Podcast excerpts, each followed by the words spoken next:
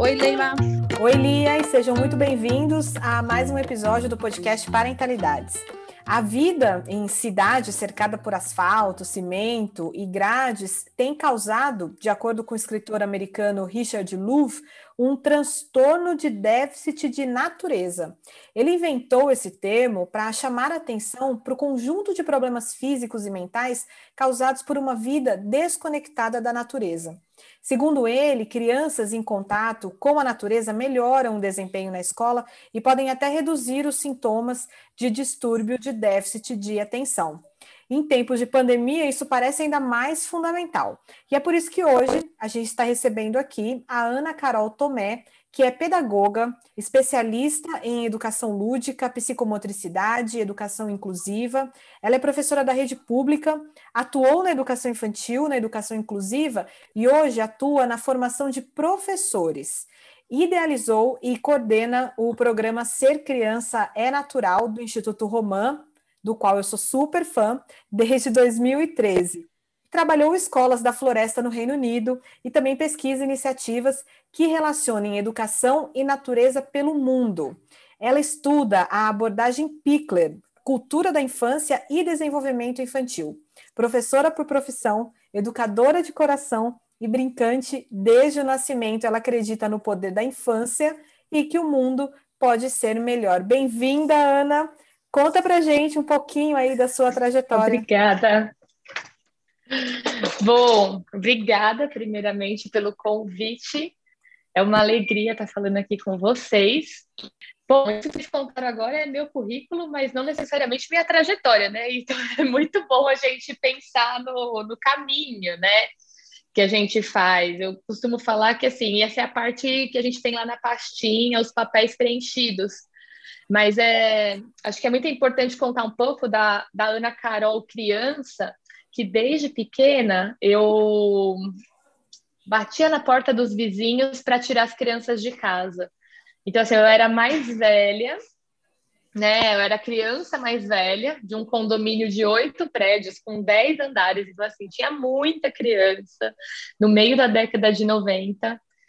E, e aí eu e minhas irmãs a gente acordava super cedo e já queria aquela galera toda na brincadeira, né? E assim, não eram todas as mães que deixavam descer e eu ia batendo de porta em porta e falando, ó, oh, deixa ela brincar, né? Eu, eu me responsabilizo. E eu falava isso assim, no auge dos meus oito anos, e as mães deixavam.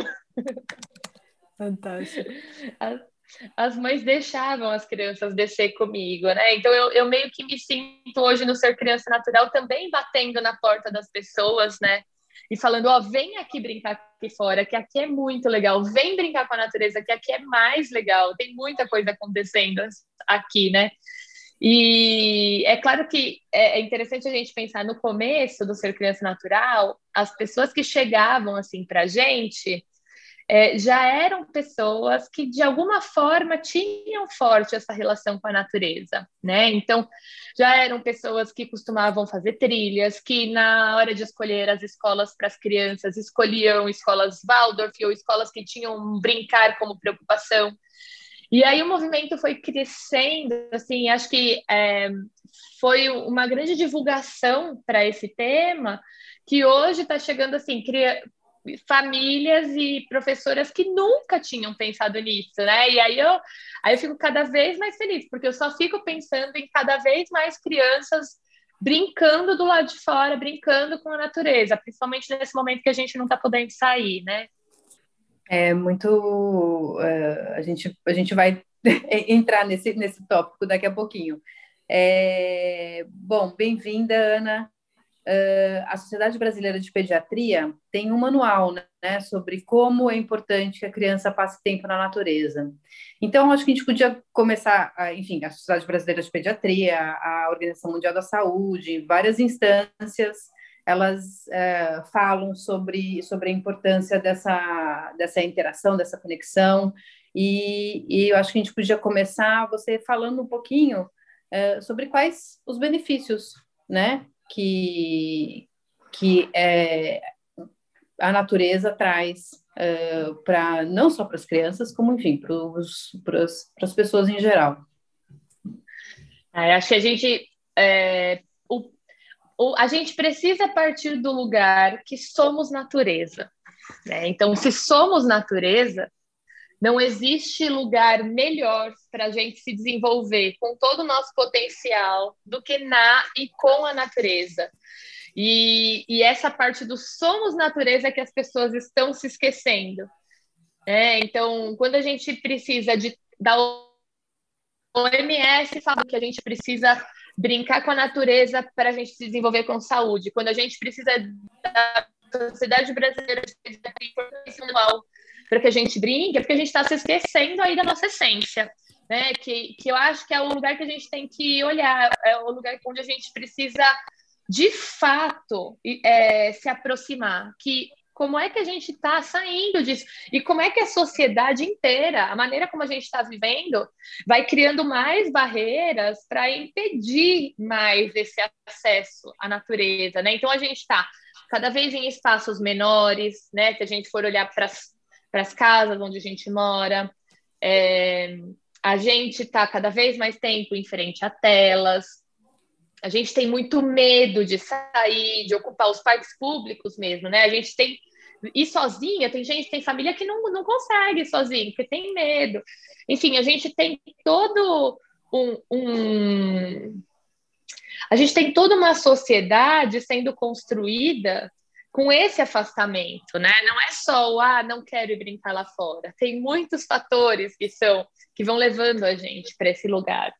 E desde que a gente nasce, né? Porque uma vez eu lembro, eu fui dar uma entrevista e a, a jornalista me perguntou é, qual a idade mínima para a gente brincar com a natureza.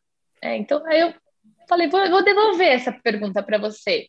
Qual é a idade mínima para a gente estar tá numa sala fechada, com janela fechada, ar-condicionado ligado, cortina fechada, luz artificial, exposto a uma tela, num chão de EVA emborrachado, com brinquedo de plástico, sons artificiais, porta fechada. Então, assim, até deitado, né? Um bebê deitado numa cadeirinha que fica tremendo ele ali o tempo inteiro. Enfim, a gente tem inúmeras situações que desde que a gente nasce, ao invés de seguir um fluxo mais natural, vão cada vez mais cobrindo a gente, plastificando a nossa vida, cimentando a nossa vida, né? E aí a gente vê um caminho de formiga, né? É uma raridade. Eu lembro de um relato de uma mãe uma vez que veio conversar comigo que com seis anos o filho dela viu um caminho de formiga e falou: "Mãe, é formiga de verdade". Então se, a, se com seis anos ele estava vendo formiga de verdade, né, eu penso, o que foi que ele viu até então que ele não tinha visto a formiga de verdade? Né? Então, a gente está se afastando do mundo, e para a gente se desenvolver nessa, nossa, nessa integralidade, a gente precisa olhar para essa essência do ser natureza que somos, e a gente só vai se desenvolver nesse mundo real, que é no contato com a terra, no, exposto ao sol, ao ar livre, né, em contato com todos esses movimentos, que é o que a gente precisa, é o que importa para gente, para gente ser natureza e sentir-se natureza, né? É, quando você contou a história da formiga, eu lembrei de duas coisas. É, bastante tempo atrás, o, aquele chefe britânico, Jamie Oliver, ele fez uma, um experimento com crianças, é um experimento, né? E as crianças não sabiam de onde vinha a comida vem do supermercado, né? Então, assim, nasce uhum. no supermercado, já está ali. Me veio muito essa questão, assim, na sua fala, da, da, nossa desconexão mesmo, como a gente é parte de um ciclo da natureza, né? Somos parte aí do, de um sistema muito maior. Uhum. E eu lembrei também, quando eu tinha a idade do meu filho, meu filho está com sete, quase oito, e a minha avó, meus avós moravam numa cidade em Minas chamada Araguari, e, e a casa, meu avô subiu a casa com, com os próprios braços, assim, né? É, e os, quando eu passava as férias lá com sete anos, o meu avô, a, o chão da cozinha era de terra batida. Não só da cozinha, mas o quintal inteiro ainda era de terra batida. Nas próximas férias já não eram assim, né? Porque estava em reforma. E aí eu lembro, eu e a minha irmã, tão encantadas com as formigas ali, o caminho das formigas e tudo mais, que a gente fez é, algumas brincadeiras envolvendo. Uma delas foi matar formiga e fazer cemitério de formiga. Eu acho que, não sei, toda criança que já brincou com formiga fez isso. A outra, a gente fingir, passou a fingir que nós éramos formigas. Então, como que as formigas vivem, né? Vamos lá pegar as folhinhas. Tudo bem, a gente colocava nas panelinhas de plástico, mas a gente se colocou ali naquele, naquele processo todo, né? Se viu muito parte mesmo da natureza. E aí, até antecipando um pouco o tema, porque não tem como deixar de falar, mas eu acho que é, a falta de contato com a natureza ficou muito mais é clara quando a gente perdeu essa possibilidade de estar em contato com a natureza, né? Que foi o momento que a gente teve que se trancar dentro de casa, é, ir, ir, lá fora e sentir o, o, ventinho do outono do ano passado virou, né? Não, não posso fazer. Eu sou uma pessoa que ama outono, e aí eu cheguei, já fui ver a previsão desse outono é, de calor, então, o outono do ano passado foi perfeito, a gente não saía. Esse ano as coisas estão mais assim, a gente até vai na rua. Então... Não, vai estar calor, como está. Ah, você, você mora aqui, né? Eu sou de São Paulo, tá um calor insuportável. Mas aí a gente se deu conta, poxa, é tão importante, é tão fundamental. É, e, e aí tem tantas questões que a gente quer conversar com você, mas como fazer, então, para ter esse, esse contato com a natureza? No momento em que a gente está todo mundo trancado ou saindo o mínimo possível? Essa questão do sentir falta, né? Quando a gente foi obrigada, né? Fomos obrigados a ficar dentro de casa. E aí, é, eu acho que até tem um ponto importante nisso, né?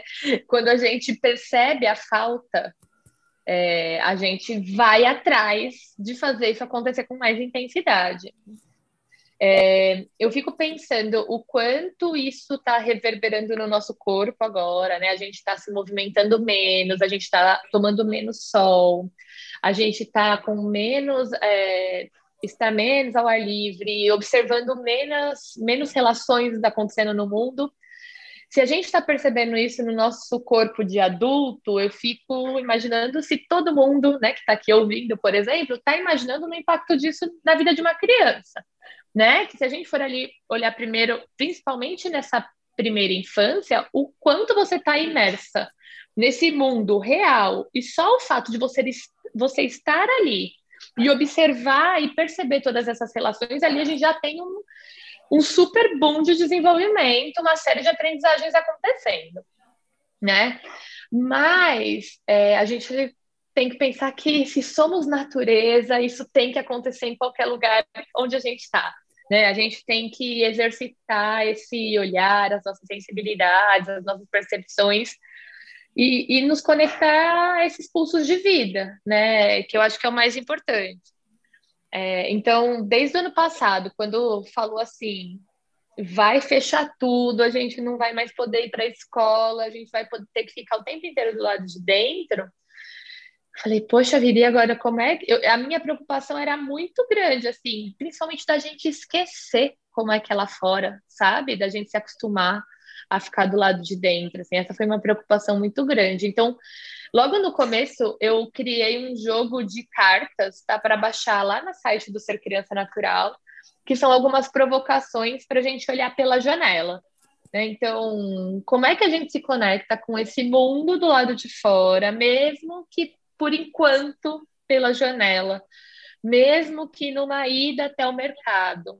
Né? Como é que a gente consegue, por alguns minutos aí, sair da tela, olhar pela janela e, e, perceber aí que movimentos são esses. E aí, como eu trago essas provocações, eu tive muita devolutiva das famílias que, assim, o olhar pela janela deixou de ser um, ah, vou olhar pela janela, mas tinha provocações, né? Então, ah, observe o movimento das nuvens, perceba a direção do vento, é, quantas árvores você consegue ver. E aí virou uma grande brincadeira entre as famílias, né? Entre as crianças, o quanto as crianças começaram a ficar mais atentas. Até, assim, adultos que não, não têm crianças em casa estavam brincando, porque essa era uma forma muito muito potente, assim, da gente manter é, é, esse, esse pulso de vida na gente, né? Porque quando a gente está nesse contato com o mundo, que a gente está sentindo esse movimento de essa vida pulsando, a gente também se sente mais vivo. É, a gente é, e, e, principalmente num momento em que a gente só ouve falar de morte, infelizmente, né? Então, você liga a TV, tá falando de morte, nas redes sociais tá falando de morte. Então, como é que a gente consegue buscar os pulsos de vida aí na nossa rotina? Né? Uma outra questão também que a gente super incentivou ano passado foi plantar. Então, eu comecei plantando batata doce, né? Que é só você colocar na água e daqui a pouco, pá, viralizou, assim. Eu comecei a receber imagens de batata doce, acho que do mundo inteiro. E, e de outras coisas, assim, né? Como é que a gente consegue, que nem você falou do Jamie Oliver olhando para para alimentação, né? O quanto a gente também se relacionar com essa alimentação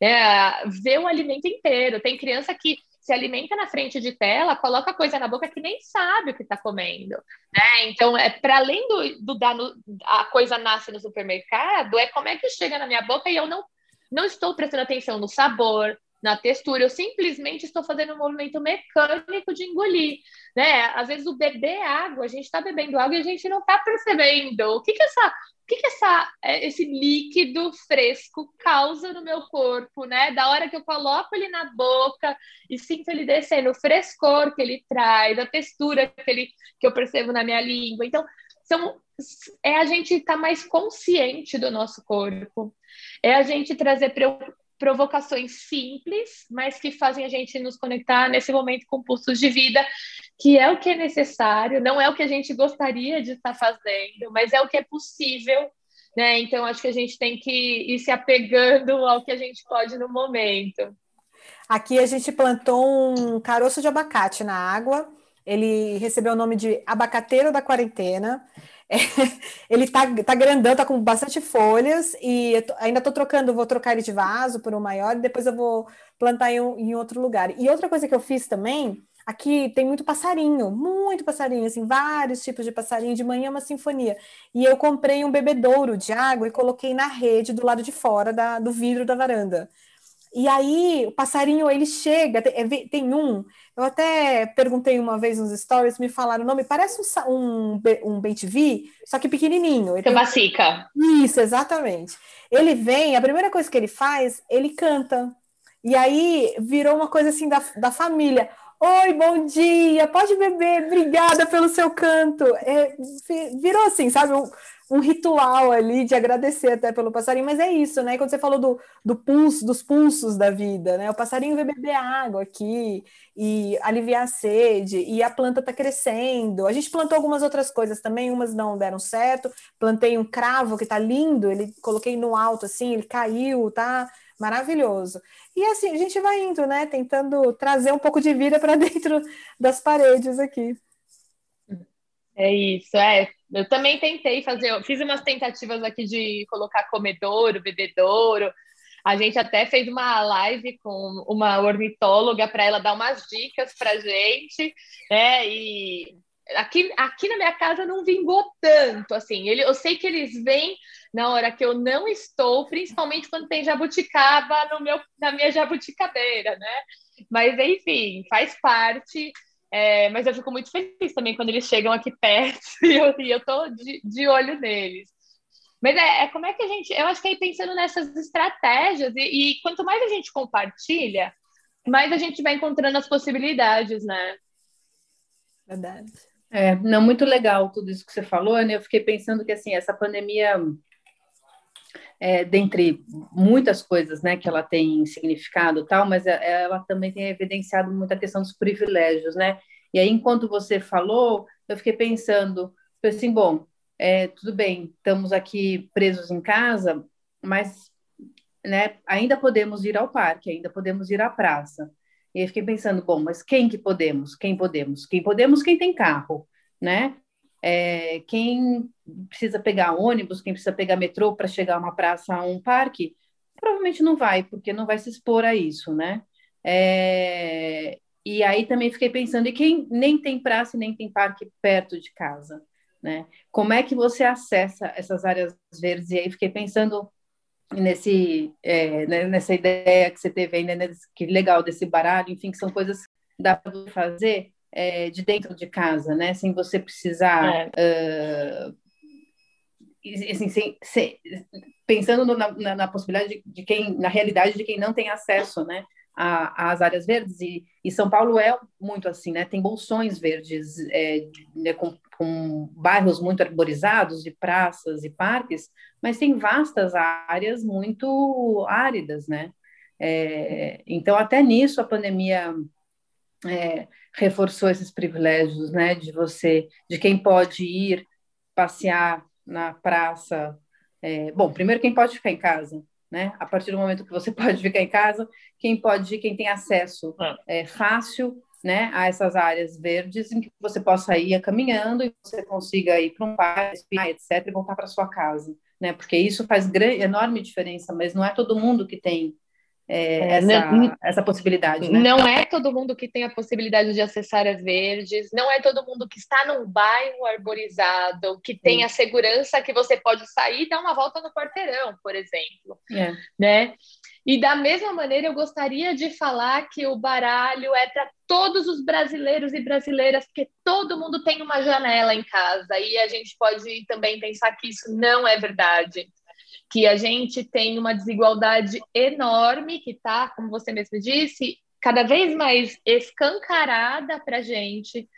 E a gente, infelizmente, tem famílias numerosas morando em cômodos muito pequenos que às vezes não tem janela, né? A única abertura que tem é a porta, que precisa por segurança ficar fechada. Assim, isso é, não é uma coisa que a gente está imaginando, tá? É uma coisa que assim muitas é, professoras me escreveram dizendo: olha, eu, eu queria mandar para os meus alunos, mas eu trabalho numa região de periferia da cidade onde eu moro, e as crianças, as janelas estão em vielas, ou as, as crianças moram em casas que não têm janela. Então, é, ajuda a gente a pensar né? E até eu comecei um movimento aí de juntar essas professoras que queriam dialogar, enfim, a gente não conseguiu no final se encontrar, mas era, é, um, é, um, é algo que eu quero me conectar com as pessoas que estão na realidade para a gente tentar conseguir, porque eu acredito que a gente precisa falar sobre isso, eu não preciso, não tenho que ficar alheia a isso, eu preciso olhar para todo mundo e tentar.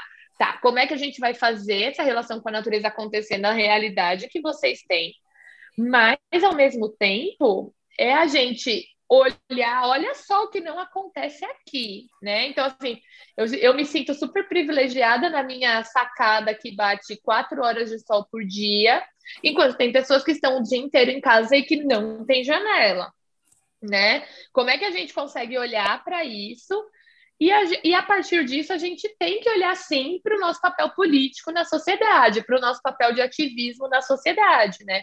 Como é que as nossas escolhas impactam numa realidade melhor para todo mundo, né?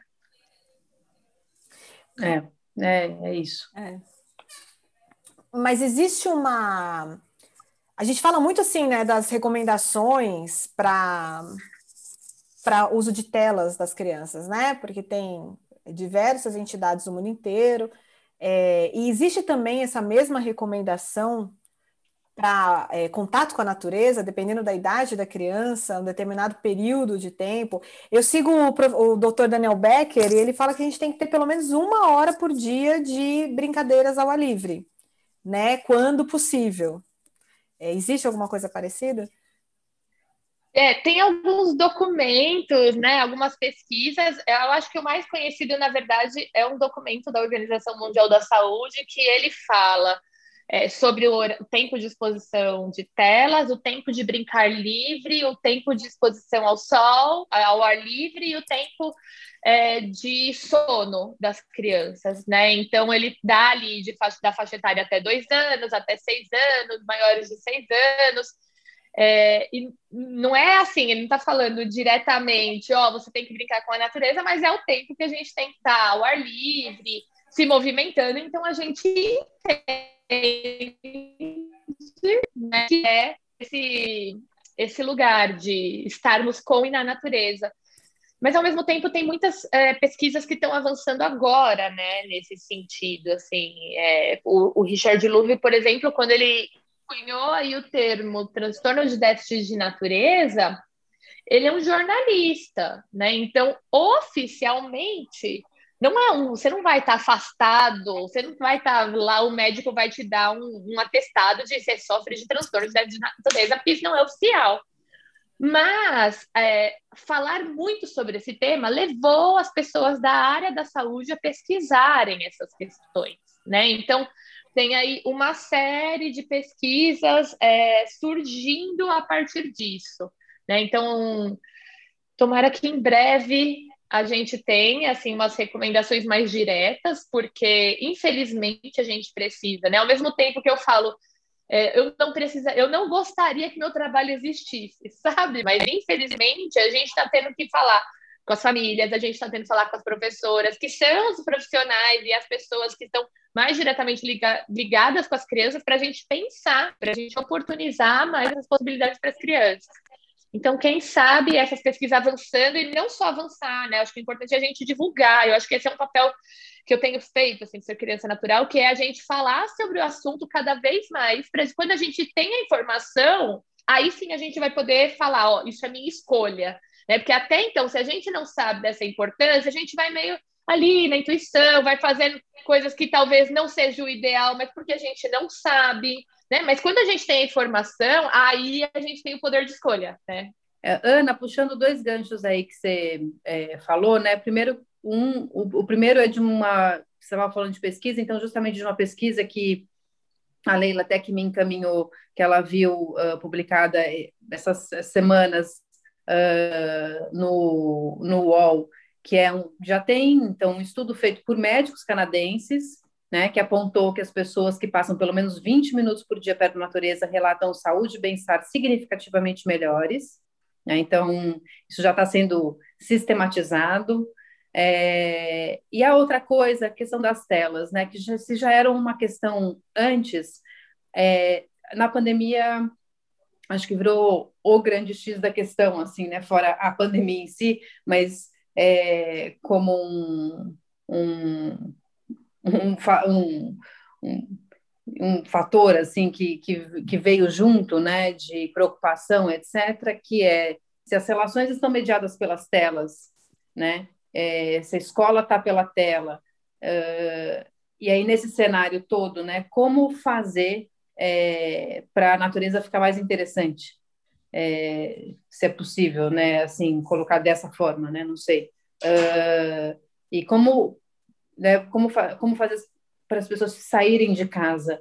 É, aí não estou falando deste momento né, da pandemia especificamente, mas pensando mais para frente, enfim, Uh, mas como fazer para as pessoas, para tirar essas pessoas de casa, né?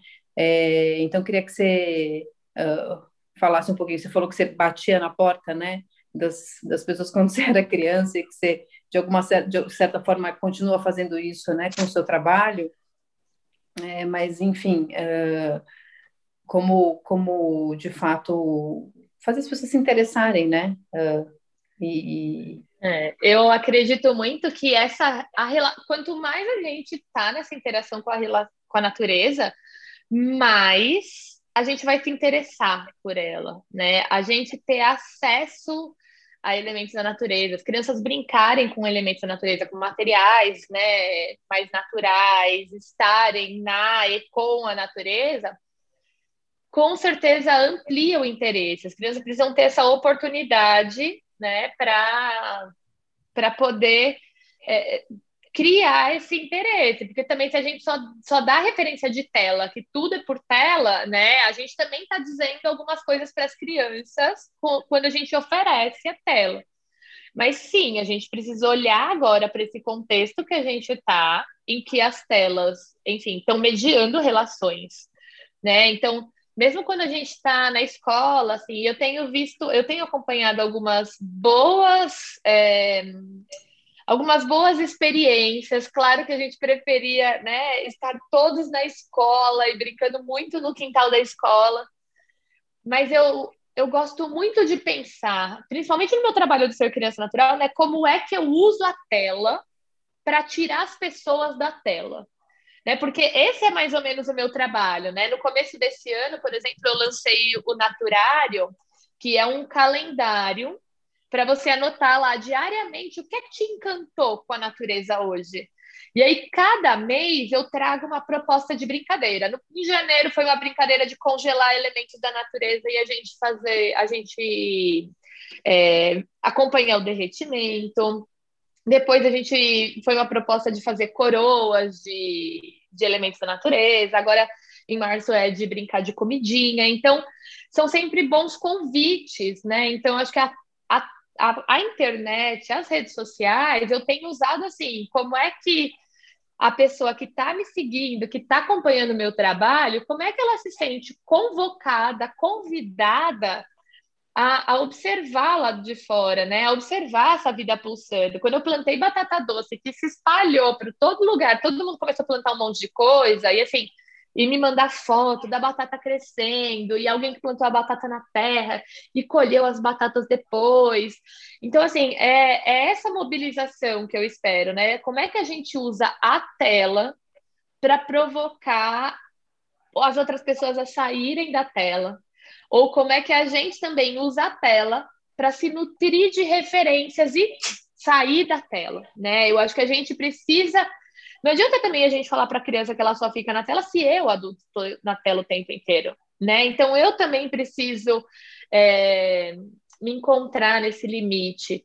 É, teve uma coisa que o ano passado tem uma, uma amiga minha, Carol Gomes, que ela tem um projeto que chama Afeto Ambiente, que ela fala sobre como é que a nossa casa, a gente pode ter mais natureza na nossa casa, como é que a gente é, consegue trazer, mais, deixar nossa casa mais orgânica, com mais relações, né? E aí ela falou assim, nossa, a gente está muito tempo exposto à, à luz da tela, à luz elétrica, né?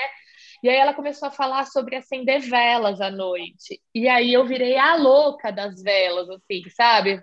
Comecei a encher de vela a minha casa, então dá determinado hora o sol se põe, a gente em vez de acender luz elétrica, a gente para tudo, vai fazer outras coisas e acende vela. Então a gente janta luz de vela, né? Faz um escaldapé.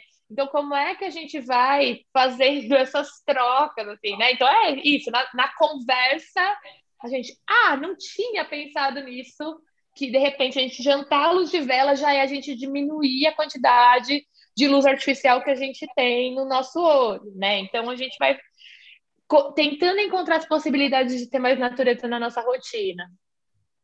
Muito legal essa ideia da vela. A gente fez é, no ano passado, no, aos sábados à noite, acho que até contei em algum episódio, eu colocava uma, uma toalha de piquenique no chão da, da varanda e a gente jantava. Eu colocava numa caneca várias velas ao mesmo tempo e falava assim: essa aqui é a nossa fogueira, fogueira da pandemia, vamos lá. E a gente fazia a contação de histórias, aquela que um começa e o outro continua, enfim. É, e é isso, né? Eu acho que é trazer uma coisa. É, ele tem muita vontade de acampar, meu filho, porque a, uma das irmãs do meu marido mora na Espanha e o marido é super aventureiro e é, vive andando de bike para França, para não sei onde, para acampar. E ele fala: Não, mas assim que passa a pandemia, eu vou aí, tio Renato, e a gente vai acampar juntos, eu não sei o quê. Vamos, vamos, fazer um acampamento aqui dentro de casa. Mas eu queria até te falar uma coisa, porque você, eu, é, como eu falei no começo, você trabalhou com escolas é, de floresta lá no Reino Unido, né? Que é um conceito sensacional. Mas eu acho que existe também uma questão é, que pode surgir na cabeça das pessoas assim ah, mas quando eu falo de natureza, assim, não, não tem uma floresta aqui perto de casa, não tem uma quantidade muito grande de árvores. E, na verdade, é, estar ao ar livre já conta muito, como esse tempo de, né, de, de, contato aí com a natureza. Coisas que a gente tem aqui na frente de casa, na frente do, do prédio, ou mesmo, como você fala, né, olhar pela, pela janela, se debruçar na, na varanda, a minha mãe fez um, uma floresta, na, na, ela, quando ela é, reformou a casa, ela fez uma floreira assim na frente da varanda, e é uma floresta aquilo. Assim, ela tem contato com é, flores, plantas maravilhosas todo dia. Então, assim, acho que a gente tem que desmistificar um pouquinho isso de, né, ah, tem que ir para o meio do mato, ou fazer uma trilha, é, subir no Pico do Jaraguá, né, vou na Serra do Mar. Não, Tem que simplificar, né, Leila? Simplificar. Porque a gente, às vezes, também acho que complica uma coisa que não que a gente cria impeditivos, né? Então, assim, ah, se não tem uma floresta do lado, então não tenho nada, então nem, nem vou. Sim. Né? Às vezes, parar debaixo de uma árvore e ficar observando quantos cantos de passarinhos você está ouvindo, já tem um efeito maravilhoso, né? É, aí no que vocês falaram, gente, tem muita coisa. Dá uma hora de bate-papo só a partir dessa provocação. Né? Então, assim, o primeiro ponto é que, como a gente, esse gancho aí vocês puxaram a partir das escolas da floresta, acho que o primeiro ponto é a gente entender o contexto que elas estão. A gente fala escola da floresta, aqui no Brasil, como a gente tem muita floresta, a gente imagina que é assim, um monte de criança no meio da floresta amazônica, né? E o que de fato é? Crianças brincando num parque público, é isso que é crianças brincando numa praça. É isso que é. Então, assim, a gente fala escola, escola da floresta, mas porque é, floresta, na verdade, seria um sinônimo para uma área natural. Né? Como é que você está num contexto, numa área natural? E claro se você estiver numa área de reserva, ou mesmo num parque que tenha um bosque, né?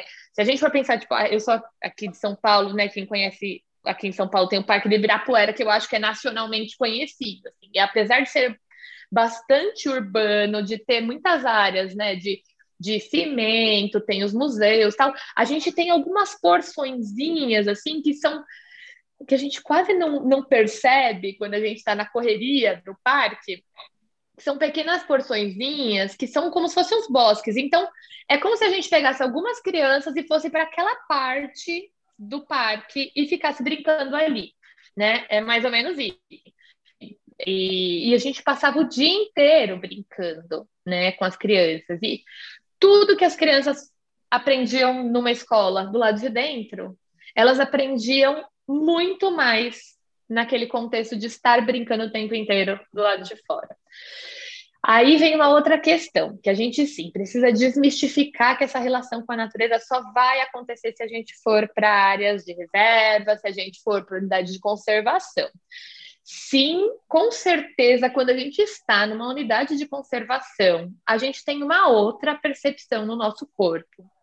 A gente tem é, a, a, natureza penetrando de uma outra forma, com sentidos muito mais, né, de uma forma muito mais abundante na gente. Mas existe uma coisa que para mim é muito importante, que é a questão da frequência. Para mim é mais importante que a gente possa, sei lá, você possa cuidar da sua varanda cheia de plantas todos os dias e estar nessa conexão todos os dias, do que você não fazer nada e uma vez por ano você viajar para a Amazônia, por exemplo. Porque é, essa conexão com a natureza vai entrar num lugar de evento, né? Então, assim, e, e, o que que o seu corpo está entendendo com isso? O que é que você está entendendo com isso? Que, ah, que a relação com a natureza só vai acontecer se eu for para uma reserva de Mata Atlântica, se eu for para uma reserva de Cerrado, né? Se eu for fazer uma viagem, é sempre muito distante, né? É, enquanto, se, inclusive, já convido vocês, quem está aqui, a fazer buscas assim de unidades de conservação perto da gente, porque tem muitas unidades de conservação que são próximas a gente, a gente desconhece, a gente deixa de ir nesses lugares porque assim não aparecem guias turísticos, né? E, e principalmente agora assim para a pandemia, quando a gente sair desse momento em que a gente está prioritariamente dentro de casa, e a gente conseguir fazer pequenos deslocamentos, eu não vou poder, por enquanto, viajar para ir para um outro estado, mas de repente na sua cidade tem unidades de conservação que você nunca se tocou. Então, de repente, vale mais a pena você ir uma vez por mês na unidade de conservação que fica perto da sua casa do que você ir viajar para longas distâncias. Não estou dizendo que você não tem que viajar para ir para uma Amazônia, que você não tem que viajar para ir para uma Chapada Diamantina. Tem também. Mas acho que a gente tem que também aprender a reconhecer esses, essa natureza que existe do nosso entorno. A gente tem que criar uma frequência, né? Então, cuidar todo dia do seu jardim, cuidar todo dia da sua varanda.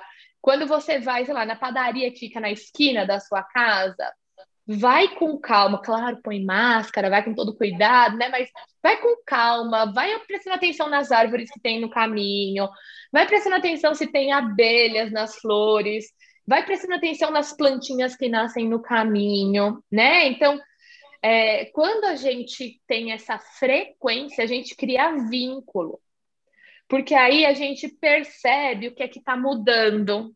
A gente percebe, então, que o, que sinais aquela planta está dando de que ela vai ter flor, né? Então, a gente já está um ano assim nesse, nesse movimento, a gente já consegue entender algumas coisas. Teve algumas amigas ano passado que registraram, por exemplo, a, a árvore que fica na frente do prédio onde elas moram. Então, sempre fotos aéreas, né? Porque elas estão no, andar bem alto. E assim, começou a pandemia, a árvore estava verde, daí depois foi amarelando, perdeu todas as folhas, aí é um IP, ficou muito roxo né? E depois voltou a esverdear, e elas perceberam que foi nascendo as vagens. Então, ela pôde acompanhar um ciclo completo. E quando a gente tem essa frequência, esse vínculo, a gente se aproxima desses ritmos, desses tempos. Que é um tempo, gente, que a gente precisa retomar, porque a gente esqueceu completamente qual é esse outro tempo. A gente está num tempo de relógio, né? Que daqui cinco minutos a gente tem que desligar para fazer uma outra coisa e tal e já entra numa outra reunião e já vai para uma outra atividade, né? Mas é, a gente está se desconectando desses ritmos naturais e a gente precisa, se a gente se puder perceber e observar, já é um grande ponto, né? Umas coisas é, simples, por exemplo, desculpa, Lia, te interromper, mas é, eu sei que o verão, eu não gosto de calor, né? E eu sei que o verão está acabando quando começa a bater sol na pia da minha cozinha. E aí, quando antes do inverno começar, ela tá batendo até, o sol tá batendo até na parede atrás, assim, né? Então faz todo esse movimento. É uma observação que eu faço desde que eu mudei daqui, porque para mim é uma coisa boa, né? O, o, calor vai acabar e tudo mais. Outra coisa, da janela da minha cozinha eu consigo ver uma árvore na rua de baixo, é, seria assim, né? Na transversal que lá, quando eu tô lá, ela é muito grande, muito alta, você não consegue, e até porque a rua é meio estreita, você não consegue ver a árvore muito bem, porque é uma árvore muito grande, mas ela solta umas folhas gigantescas assim, e aí da janela dá para ver perfeitamente o ciclo. Ela fica toda pelada, sem uma folha, de repente já começa a nascer, fica verde, verde, começa a amarelar, fica marrom, é a coisa mais linda. Então assim, às vezes mesmo da janela, né? Dá para ver e chamar as crianças para isso chamar as crianças para ter esse outro olhar. Eu acho que tem a ver é. com a conversa que a gente teve sobre mindfulness, né? Que está é, tudo muito interligado, assim. Muito. É. Eu ia comentar que, bom, eu tô, eu tô, uh, tô morando em Londres e esse negócio das estações marcadas, é, eu, eu, tem me chamado muita atenção, né? Eu já tinha eu já tinha vindo para cá algumas vezes no inverno, mas eu nunca tinha visto o, o, o, o inverno terminar e a primavera começar. É, então tem sido uma coisa muito legal, porque primeiro observar a, os dias ficando mais longos e ficam mesmo e são e é perceptível. É, então, em vez de escurecer às três e meia da tarde, quatro horas no pico do inverno, agora são seis da tarde, né? E vocês veem aqui na janela que ainda tem um pouco de luz. É... E, e, e, é muito bonito ver as árvores renascendo e você vai eu vou passando assim pelos caminhos e você vai ver os brotinhos e aí já tem já tem árvores com, com as, as flores é, para abrir é, e também reparar nos passarinhos que aqui tem gaivota e tem corvo é, e eles fazem barulhos diferentes dos passarinhos que a gente escutava no, no, na nossa casa no Brasil. E, enfim, tudo isso acho que vai aguçando os sensos. Talvez também essa diferença de lugar é, ajuda a, a aguçar essa percepção, porque às vezes você está muito acostumado né, com, com tudo à tua volta é, e não presta mais atenção nas coisas é, e aí, é, e aqui eu tô, eu, eu tô super, tá me chamando a atenção, assim, porque eu tô, tô super é, ligada nisso e, e, e, curtindo ver essa, essa mudança. Mas aí, é, só, só para a gente terminar, é, eu queria retomar só o assunto da escola, que, uh, quer dizer, a relação da criança com a natureza, uh, o ideal seria que fosse uma prioridade né, nas, nas famílias. É, mas qual que é o papel da escola nesse contexto, né? Porque, enfim, tempos normais, a criança passa no mínimo metade do seu dia na escola, né? Então, que, é, que papel que ela tem uh, também para estimular essa conexão? É, isso é uma questão muito importante, né? Como você disse, assim, é pelo menos metade do tempo dela, do dia na escola. Isso, se a gente for pensar em tempo cronológico diário, é... e, e, vou falar que assim, é bem poucas as crianças na atualidade que têm o privilégio de estar meio período na escola. É, a grande maioria das crianças estão período integral, e isso é quase 12 horas na escola, assim, né? Da, na, na, na, rede que eu trabalho, por exemplo, é das 7 da manhã às 6 da tarde. Então, são aí 11 horas né, que uma criança pode ficar na escola. E aí, é, a gente pensar que 11 horas do dia dela, ela está na escola. Isso sem a gente pensar é, no tempo de vida. Porque eu, por exemplo, que nasci na, no meio da década de 80, eu fui para a escola com cinco anos. Né? A Rita, que trabalha comigo, que ela nasceu um pouco antes de mim, ela foi para a escola com sete anos. Hoje, as crianças vão para instituições com quatro meses. Acabou a licença maternidade, as crianças estão na escola, né? Porque a sociedade pede isso, né? A gente, as mulheres querem trabalhar, precisam trabalhar, e a gente, a escola também precisa se ver como rede de apoio, né? De acolhimento. É claro que a gente precisa também lutar por políticas públicas que ampliem uma licença maternidade para que as mães possam ter mais tempo, né, com, com as crianças. Só que o que a gente vê é o oposto, né? O que a gente vê é crianças cada vez mais cedo na escola. Então a gente tem que pensar que a criança está na escola mais tempo do dia e mais tempo da vida, né? Porque assim, ela entra com quatro meses e não sai nunca mais. Então aí não tem como a gente não olhar para isso, né? Então se se é, a gente achava que era só a família que tinha que cuidar dessa relação com a natureza, não, a gente tem que pensar na escola também, porque se é grande parte do tempo da vida dessa criança ela vai estar na escola, né? Pelo menos quando ela está acordada, né? Brincando. Então a gente tem que é, pensar como é que a gente vai provocar boas experiências para essa criança, né? Conhecer o mundo cada dia um pouquinho mais, né? é, eu tô na escola e eu fico pensando muito é, que boas oportunidades minha, as crianças que estão comigo vão viver cada dia, né? Como é que cada dia eu consigo mostrar um pouquinho mais para elas do mundo, do mundo real, né? Porque é uma escolha também que eu posso fazer, eu ficar o dia inteiro com as crianças dentro da sala ou eu ficar brincando no pátio, no jardim, no parque, explorar os corredores, enfim né? São muitas escolhas que eu posso fazer. Então, por isso que quando, assim, eu pensei o ser criança natural, eu, eu sempre pensei nessas duas frentes. Porque eu preciso falar com os adultos que estão com as crianças, que hoje é família e educação, principalmente, né? Fantástico.